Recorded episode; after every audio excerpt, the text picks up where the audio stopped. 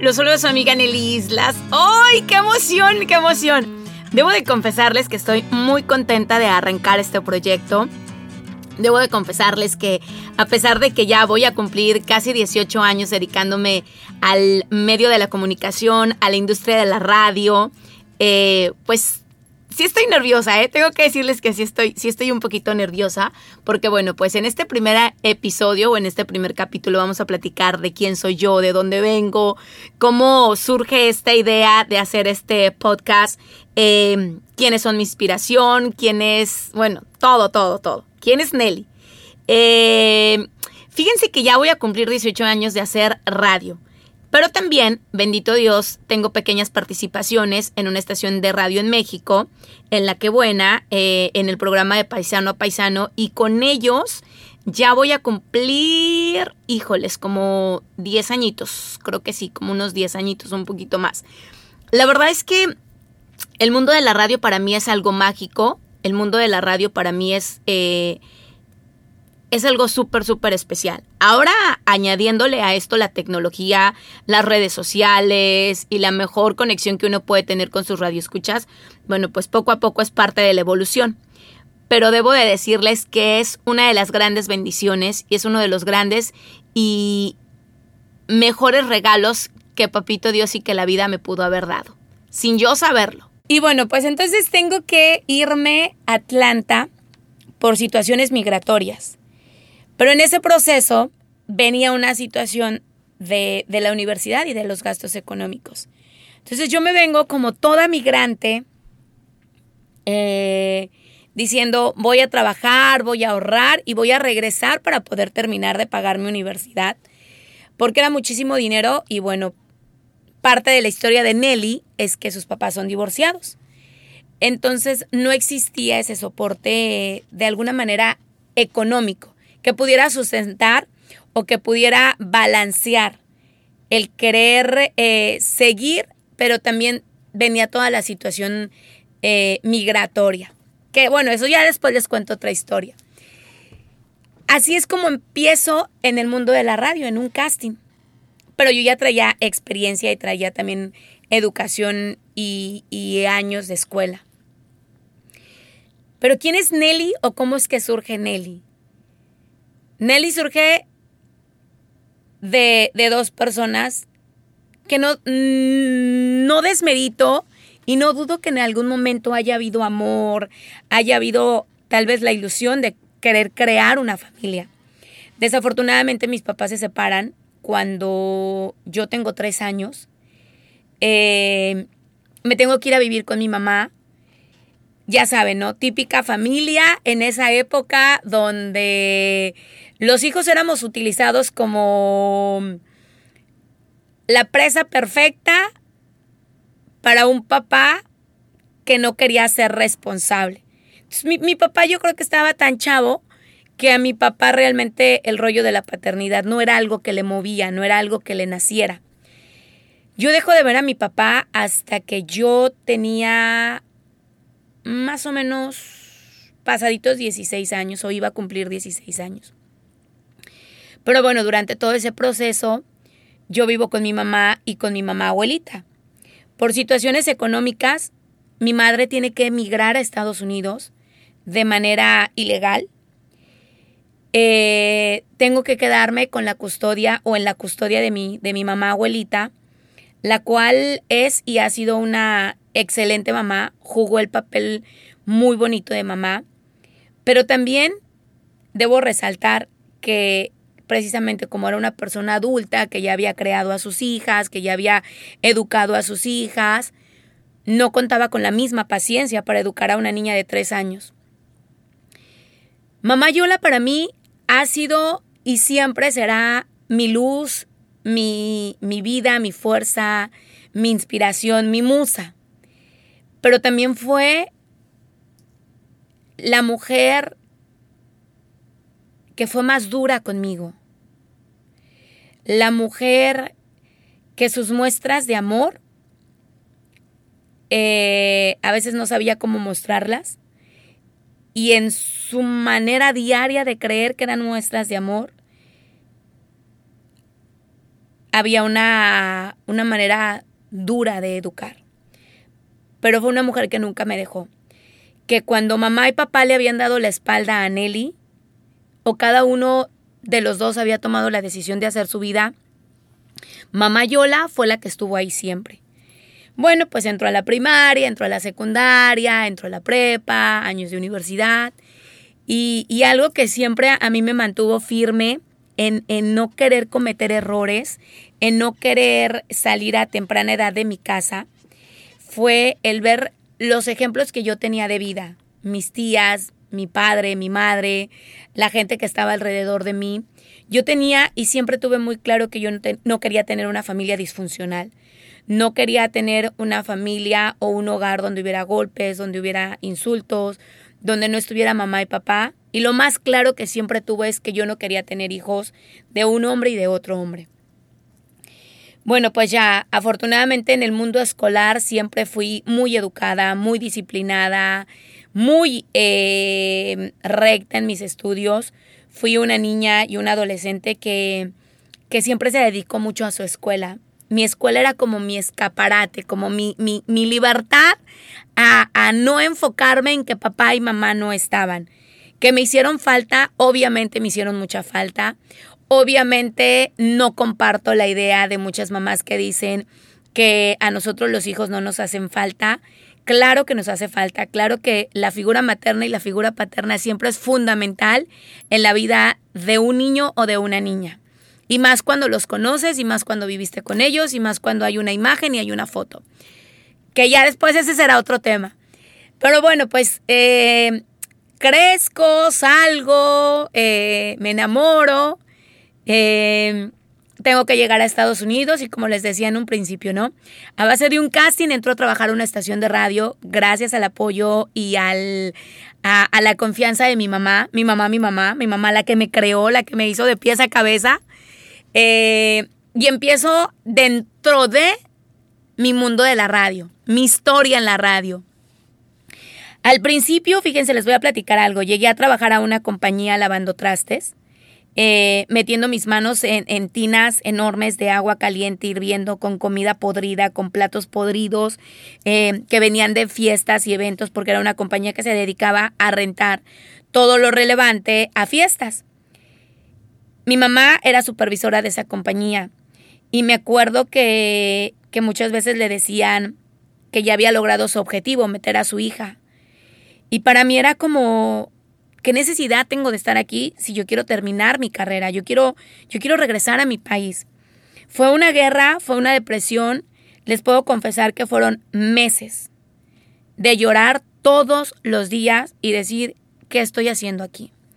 Pero sabía que tenía que cumplir una situación migratoria y que yo estaba teniendo esa oportunidad que mucha gente no tenía, que era entrar de manera legal a este país. Y me quedo en esa compañía por varios meses sale esta oportunidad de radio, la hago. Comienzo a trabajar para, para, para una empresa en la que trabajé año y medio sin que me pagaran un dólar. Yo no recibí ese año y medio ni un dólar de pago. Cuando logro darme cuenta que tenía derechos y que la compañía por obligación tenía que pagarme, les digo que, que, necesitaba que me empezaran a pagar, que yo no podía seguir trabajando gratis. Y me dicen que no, que si quería me fuera. Y yo, ah, bueno, pues me voy. En eso recibo, antes de salirme de esta compañía, otra oportunidad en el mundo de la radio y pues luego, luego, ¿no? Pues ya me iban a pagar y, y ya iba a estar en un morning show y ya tenía más conocimiento, ya tenía más experiencia, ya tenía mucho más colmillo. Y bueno, acepto la propuesta, acepto la aventura y ahí voy. Durante el tiempo que trabajé eh, en esta compañía, fue muy bonito porque aprendí mucho, conocí mucha gente, gente muy buena, gente con un corazón inmenso, pero logro toparme a un hombre en particular que no creía en las mujeres, que no creía en la capacidad de las mujeres, que tenía la idea machista y el concepto de que las mujeres estábamos hechas para quedarnos en nuestra casa. Entonces para mí siempre fue un reto demostrarle que no, que las mujeres podemos lograr muchísimas más cosas.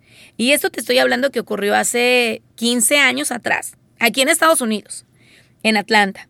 Después, bueno, viene eh, otra compañía eh, y me llaman para una oportunidad de radio y pues era una compañía ya en el mundo eh, de la radio y en el mundo de las comunicaciones pues más grandes, ¿no? Más fuerte.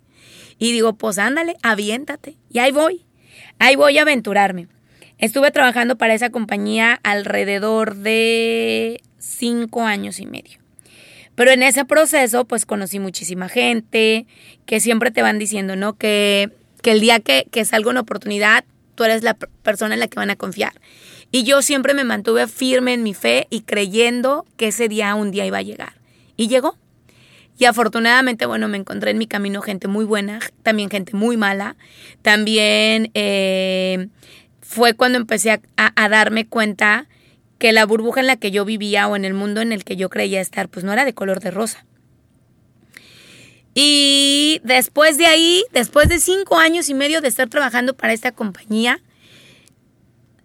me encuentro en el, andar de la vida, en el andar de, de, del día a día, a uno que en un momento iba a ser mi jefe. Un hombre que quiero, que, que admiro, que me ha enseñado muchísimo dentro del mundo de la radio. Y, me dice, oye, ¿sabes qué, flaca?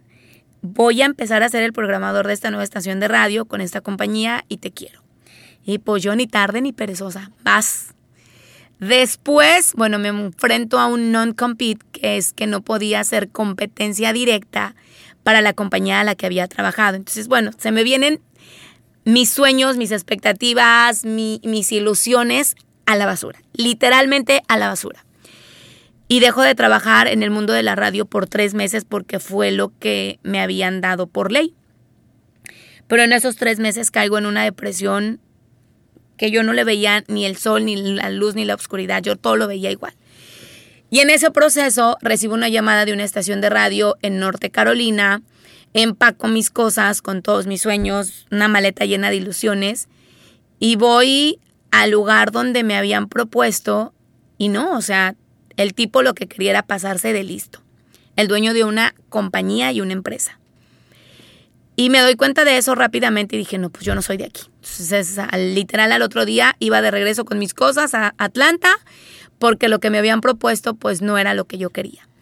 Y en ese proceso que tenía que dejar pasar, pues regrésale a, la lavadera de trastes, ¿no? Porque pues era lo, lo único que podía hacer y en lo único que de alguna manera podía trabajar porque aparte venía arrastrando esa depresión. Después, bueno, para irnos rápido con la historia de quién es Nelly, eh, pasa el tiempo, en ese proceso te enamoras, te desenamoras, que juegan con tus sentimientos, el corazoncito, la familia, todo. Después llega una propuesta para trabajar en Texas y a mí alguien, un jefe, siempre me dijo, es que tú eres tejana, tú eres tejana. Y, y lo voy a decir como me lo decía, chingada, tú eres tejana, un día te quiero ver en Texas. Y pues que se le hace, que se le hace realidad a, esta persona. Oiga, no he dicho nada de nombres de, mis jefes y de mis compañeros, ¿verdad? Pero bueno, él se llama Chayán, Chayán Ortuño. Y quizás, pues recibo una, una propuesta de trabajo que también un compañero mío y amigo en su momento, eh, Bolillo, me dice, ¿sabes qué, flaca? Hay una propuesta de trabajo en Austin. Y ahí voy. Aplico para Austin a los cinco minutos que yo mando mi resumen y mi aplicación me llaman, a los 15 días yo ya estaba viviendo en Austin. Yo ya me estaba mudando por completo a Austin cuando en mi vida había conocido Austin. Pero son de las cosas padres y aventureras que he hecho que no me arrepiento. Creo que las volvería a hacer si no tuviera familia. Creo que ya cuando uno tiene familia tomas las cosas como más centrada, más consciente y más madura. Y de repente, ¡zas! Después de tres años y medio me vuelvo a quedar sin trabajo. Vuelvo a caer en una depresión, pero esa depresión ya venía con doble peso porque yo ya estaba súper enamorada de un pelado en Austin que, que también nomás jugó con mi corazón. Y imagínate, te quedas sin trabajo, te quedas sin la persona que pensabas que iba a ser el hombre de tu vida y con el que yo ya me veía teniendo casa, perro, chacha, carro y bicicleta, ¿no? Y a la hora de la hora, pues resulta que no vuelvo a caer en una depresión muy, muy cañona. Y mi primera opción es hacerme ciudadana porque yo ya no quería saber nada de Estados Unidos. Yo ya no quería nada que tuviera que ver con Estados Unidos. Me voy, a me voy a México porque pues ya me había hecho ciudadana americana y ya me podía ir sin ningún miedo. De repente recibo una llamada y me dicen, oye, están solicitando a alguien en Houston. Pues dale. Y yo no, ya, yo ya quiero estar aquí en México, quiero estar tranquila, quiero meterme otra vez a la escuela, quiero terminar mi universidad, terminar mi carrera y, y para esto yo ya estaba trabajando para esta estación de radio en México, eh, haciendo el programa de paisano a paisano, algunas notas y segmentos. Entonces dije, no, ya, esa puede ser mi oportunidad. De repente un día me sienta mi mamá abuelita, Yolita, y me dice, a ver, yo no te enseñé eso, yo no te enseñé a ser una fracasada, a ser una mediocre, yo te enseñé que en la vida hay retos y que no siempre todo es color de rosa. Entonces me levanto, compro mi boleto de avión, llamo aquí a Houston y les digo, acepto la propuesta y acepto la, la entrevista. Entonces me vengo en el primer vuelo que encuentro eh, voy primero a Atlanta por algunas de mis chunches, ahora sí que agarrar calzones, ropa y lo necesario para un par de días. Y me vengo a la entrevista a Houston. Con la bendición de Dios y el amor de Dios me dan el trabajo. Y, es así como llevo ya siete años, siete años cumpliditos el pasado 28 de febrero aquí en la ciudad espacial. Con altas, con bajas, con lecciones, con aprendizajes. Eh, me casé, Híjoles, pues les cuento que la vida de repente te regala y te da cosas de una manera impresionante. Yo les platicaba que había sufrido desamores y que había llorado y todo, ¿no? Yo creo que ese, ese rollo de los desamores, todo mundo lo hemos vivido. Pero bien dicen algo, cuando lo pidas y cuando se lo pidas a Dios, fíjate cómo se lo pides. Yo les puedo decir que la vida me regaló a un hombre espectacular, tengo un muy buen esposo. No les voy a decir que es un esposo perfecto porque claro que no lo es. Peleamos, discutimos, de repente nos enojamos, nos reconciliamos como toda pareja.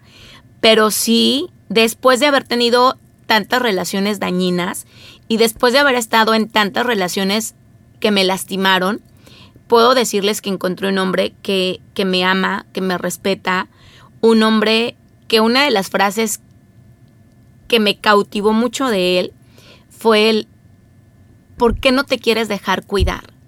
¿Por qué te cuesta tanto trabajo dejarte amar? ¡Chínchatelas! Ahí te quedas como ¡Sas! ¿Qué está pasando dentro de mí? Y bueno, pues poco a poco fue ganándose mi corazón. Y, y, ahora pues es, es, el papá de mi hija, es mi esposo, es mi compañero de vida y, y, me ha dado uno de los mejores regalos que es Danelli. Danelli les puedo decir que es una niña extremadamente esperada, es una niña amada, es, es una niña que cuando yo veo el brillo de sus ojos me cautiva, es una niña, híjoles, súper traviesa, pero es una niña muy noble, es una niña que siempre está preocupada por los demás y es una parte que me refleja mucho a ella.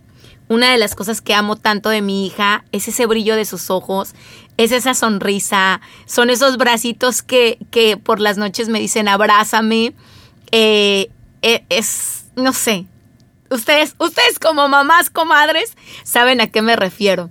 Pero Danelli es y será el mejor regalo de la vida, el mejor regalo de Papito Dios y lo más hermoso que yo esperaba en mi vida. Y que vuelvo a lo mismo, cuando pides, Dios te cumple. Cuando pides, aprender a pedir porque las cosas se dan. Así que prepárate porque en este programa, en este podcast, vamos a platicar de todo.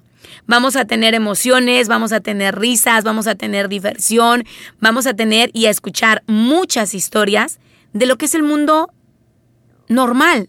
No el mundo que nos pinta el Internet, no el mundo que nos pinta una telenovela, no el mundo que nos pinta una fotografía, el mundo real lo que somos tú y yo, que cuando te pellizcas te duele, que cuando te raspas te duele, que cuando te carcajeas te puedes hacer hasta pipí o terminar con un dolor en el estómago, que cuando lloras y te apasionas lloras pero porque lloras, que cuando te enojas y te encabritas, te encabritas pero con sabor mexicano y con, con todas las agallas del mundo. Vamos a tener una mezcla de muchos sentimientos y también vamos a tener invitados, vamos a tener historias, vamos a compartir historias. Así que prepárate porque vienen muchas cosas muy, muy hermosas y, va a ser un trabajo espectacular, hecho por ti, hecho por mí y hecho por todos nosotros que vivimos en este planeta Tierra y en este mundo. Por tus historias, por mis historias, por nuestras vivencias. Y de verdad que en este proyecto hay una persona en especial que me ha impulsado muchísimo y que desde el día uno siempre me ha dicho, lo puedes hacer y lo puedes lograr. Y después ya vamos a platicar de él, pero él sabe de quién hablo. Y aparte, por supuesto, con la inspiración de mi familia, que es mi mayor motor y mi mayor inspiración y mi mayor luz, que son ustedes. Continuamos. Les mando un besote y un abrazo, cachichurris, quechirris. Así que prepárate porque vienen historias muy buenas. Y una de estas historias puede ser la tuya.